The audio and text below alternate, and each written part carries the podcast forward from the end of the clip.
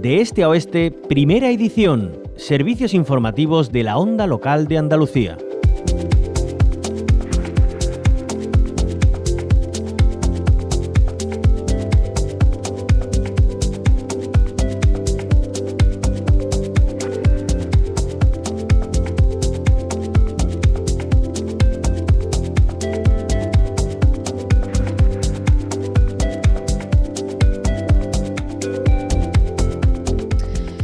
Y ya lo hemos dicho en titulares, los embalses andaluces siguen perdiendo agua semana a semana, un periodo prolongado de sequía que se agrava con las altas temperaturas de este verano.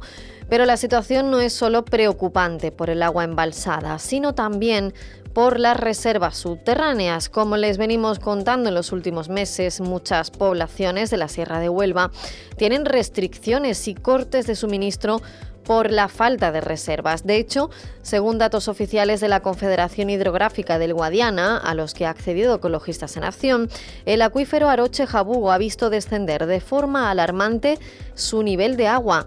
La causa, dice la asociación, la sobreexplotación y no la sequía únicamente. Vamos a, vamos a hablar de esta situación con Félix Talego, profesor de antropología de la Universidad de Sevilla, es integrante de Ecologistas en Acción. ¿Qué tal? Muy buenos días, Félix, bienvenido. Buenos días. Muchísimas gracias. Bueno, sabemos la situación que tienen eh, varios pueblos ya de la Sierra de Huelva con esos cortes de suministro nocturno, esas restricciones que llevan ya mucho tiempo padeciendo. Algunos han ido sumando recientemente y, claro, todos podemos pensar, pues la falta de lluvias, ¿no? La, sequía, pero ustedes han analizado la situación y creen que hay algo más. Sí, efectivamente. Eh, nosotros venimos haciendo el seguimiento desde hace años de la evolución del acuífero Aroche-Jabugo, eh, especialmente en la zona más occidental del acuífero, la que corresponde al término municipal de Aroche, pero que afecta a una buena parte de, municipios de la sierra, incluido pues hasta el Castaño del Robledo, Galaroza, Jabugo.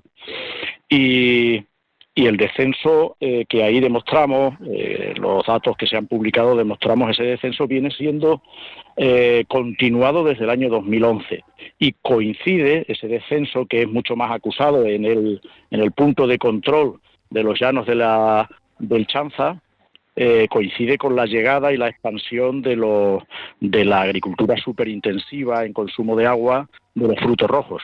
Eh, sobre todo de la, de la empresa Atlantic Blue. Es una situación que estaba cantada y la verdad es que los responsables de las administraciones deberían bueno, explicar por qué han consentido que se llegue a esta situación crítica que ya es de sobreexplotación. Porque llama la atención ¿no? que mientras los vecinos y vecinas sufran eh, estos cortes de agua, esa empresa ¿no? que, eh, bueno, que cultiva frutos eh, rojos sí tenga concesiones de agua que vienen precisamente del mismo origen que, consumimos en el grifo. ¿no? Pues efectivamente, mientras Aroche en las últimas semanas eh, incluso ha habido días en que pues, casi la mitad de, las 24 horas ha, habido restricciones de agua en todo o en parte del pueblo. La empresa viene gozando de acceso a, ahí damos los datos, ¿no? A más de 300.000 metros cúbicos, que es muchas veces el consumo de la población de Aroche.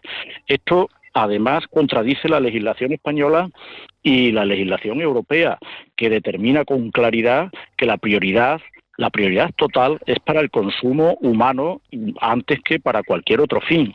Pero aquí, sin embargo, eh, la, prioridad está invertida. Entonces, habría potencialmente un incumplimiento de la ley y la responsabilidad de nuevo corre de las de las autoridades. Claro, porque Félix Talego, esta situación, decíamos, del acuífero Aroche-Jabugo es ahora mismo, mm, les está preocupando muchísimo porque no dejan de descender las reservas, por la sobreexplotación se apunta, por ese, por ese agua que va directo a, los cultivos, porque al consumo humano pues se está reduciendo con esos cortes y esas restricciones que se han ido aprobando, pero claro, el, acuífero no tiene capacidad ahora mismo para, para regenerarse, ¿no? para recargarse, por, porque ya sabemos también cómo está climatológicamente hablando nuestra tierra, ¿no? Pues sí, efectivamente. Y es que mm, los acuíferos eh, entre sí son muy diferentes, depende de la roca en la que estén, etcétera. Las zonas de recarga también deben ser conocidas. Y nosotros, como ecologistas, que como le digo, venimos haciendo el seguimiento, podemos asegurar que la Confederación Hidrográfica del Guadiana, que es la última competente, aunque tiene cedida la competencia de la zona del Chanza a la Junta de Andalucía, la Confederación del Guadiana tiene un conocimiento muy deficiente al menos de este acuífero Aroche Jabugo. Comenzando por un dato que es ya preocupante. Toda esta superficie enorme que ocupa el acuífero en la sierra, Guadiana la controla solo con cuatro puntos piezométricos. Eso y nada es lo mismo. Entonces, como nos comentaba hace ya algún tiempo un abogado ambientalista, especialista en estas cuestiones, la Administración después, cuando han ocurrido los desaguisados que ya tienen mala solución, suele tener siempre la misma respuesta. Con la información de que disponíamos, no había razón para no hacer la concesión.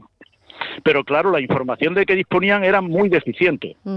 Con cuatro puntos piezométricos no es posible conocer el estado del acuífero, ni si está habiendo, que es otro problema que está cantado, una contaminación puesto que esta superficie de Atlantis Blue emplea agrotóxicos, agrotóxicos que eh, nadie conoce, porque los propios trabajadores se le entregan unas cántaras que llevan unos números pero no conocen qué sustancias están empleando. Y todas esas sustancias, evidentemente, se filtran hacia el subsuelo. Eh, preocupante también, por tanto, para la, salud y la, y la seguridad.